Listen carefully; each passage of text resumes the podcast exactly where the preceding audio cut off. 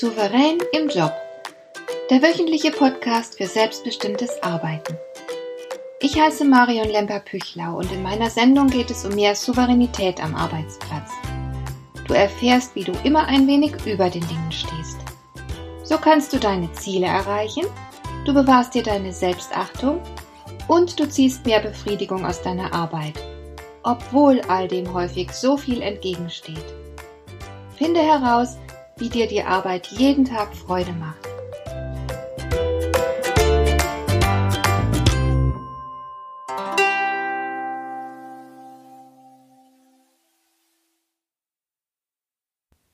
Kennst du das?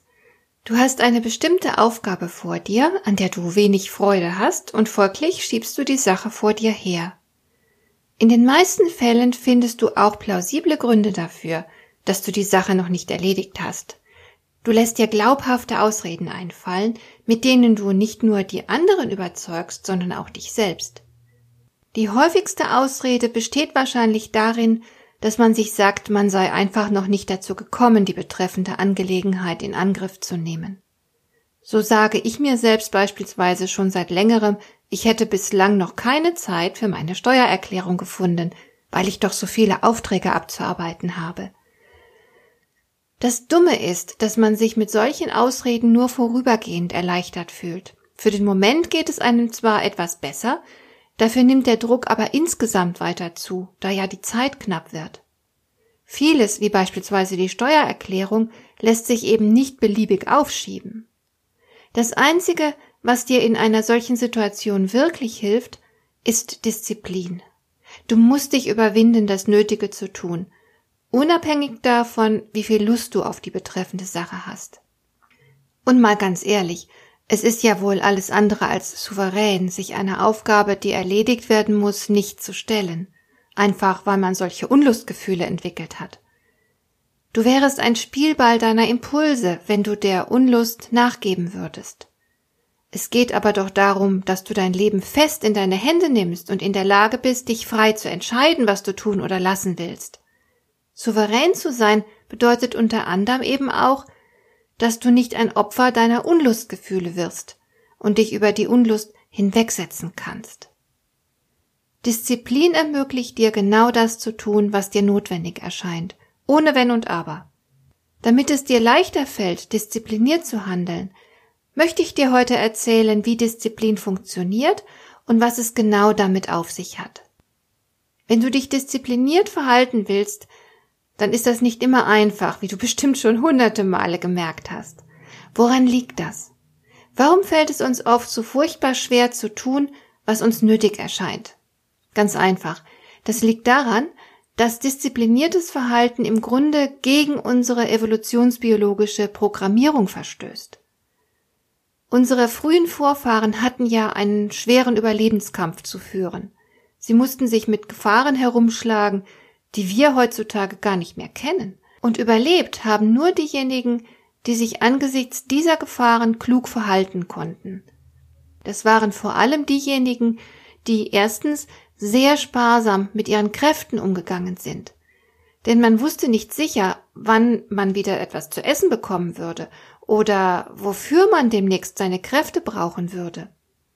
Wer sparsam mit seiner Energie umgegangen ist, hatte zum Beispiel die Möglichkeit, bei Gefahr schnell und weit wegzulaufen.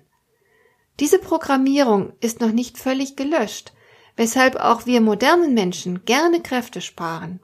Das wirkt sich dann zum Beispiel so aus, dass manche zwar für eine teure Mitgliedschaft im Fitnessstudio bezahlen, aber trotzdem kaum jemals hingehen. Vielleicht kennst du auch so jemanden. Weiterhin lehrt uns unsere evolutionsbiologische Programmierung, dass wir viele Kalorien zu uns nehmen sollen, weil man ja früher nie sicher sein konnte, wann es wieder was zu essen geben würde. Und aus diesem Grund lieben wir auch heute noch ganz besonders jene Lebensmittel, die viel Fett und Zucker enthalten. Da steckt reichlich Energie drin. In den Industrienationen, wo Lebensmittel ja unbegrenzt verfügbar sind, wird Übergewicht ein immer größeres Problem. Das weißt du sicher selbst. Obendrein war es für unsere frühen Vorfahren extrem wichtig, für Sicherheit zu sorgen. Sie haben Orte aufgesucht, an denen sie sich sicher fühlen konnten. Vielleicht sitzen wir deshalb heutzutage so gern auf der Couch. Dort kann uns in aller Regel nicht viel geschehen. Und schließlich beschäftigen wir uns auf der Grundlage unserer evolutionsbiologischen Programmierung vor allem mit solchen Dingen, die uns angenehm sind und Freude machen. Wir meiden hingegen instinktiv alles, was Unlustgefühle auslöst. Wir handeln impulsiv nach dem Lustprinzip.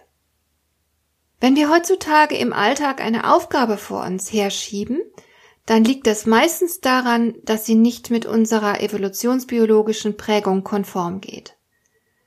Genau genommen gibt es im Alltag ja eine Unmenge Dinge, die unseren evolutionsbiologischen Prinzipien entgegenstehen. Zum Zahnarzt zu gehen ist beispielsweise für die meisten von uns mit starken Unlustgefühlen verbunden. Trotzdem sollten wir uns zweimal im Jahr dazu überwinden. Oder ein Jahresgespräch zu führen ist für viele Mitarbeiter und Führungskräfte eine unangenehme Angelegenheit. Und trotzdem müssen sie geführt werden. Oder nehmen wir das Thema Sport, auch wenn sich viele von uns gern bewegen. Die Mehrheit tut das nicht. Für die meisten ist es nicht selbstverständlich, sich jeden Tag ausreichend zu bewegen. Da wir aber unsere Arbeit meist im Sitzen verrichten, wäre es äußerst wichtig, sich zu überwinden und körperlich anzustrengen und so weiter. Es gibt noch viele, viele andere Beispiele. Unsere Umwelt und unsere Lebensweise haben sich seit damals sehr verändert, aber wir selbst verändern uns offenbar nicht so schnell. Wir müssen mit unserer überholten evolutionsbiologischen Programmierung den modernen Alltag bewältigen. Es hat also keinen Sinn oder irgendwelchen Nutzen, wenn wir uns die Aufschieberitis verübeln. Wir sollten stattdessen darüber nachdenken, wie wir es schaffen, trotz unserer überholten Programmierung zu tun, was getan werden muss, und uns entsprechend zu disziplinieren. Da gibt es eine ganze Reihe von Tipps. Zum Beispiel ist es immer hilfreich, wenn das Ziel attraktiv ist. Du hast vielleicht keine Lust auf den Weg, aber wenn das Ziel attraktiv ist, gehst du ihn trotzdem leichter als bei einem unattraktiven Ziel. Du könntest also versuchen, eine ungeliebte Arbeit attraktiv zu machen, indem du dir ausmalst, wie nützlich deine Anstrengungen sind oder was du mit dieser Aufgabe Gutes tust. Wer profitiert alles von deiner Arbeit und in welcher Weise? Oder du malst dir aus, wie wunderbar du dich erst fühlen wirst, wenn die ungeliebte Aufgabe endlich erledigt ist. Du könntest dir selbst auch eine Belohnung versprechen, die du dir gönnst, nachdem du die Aufgabe beendet hast.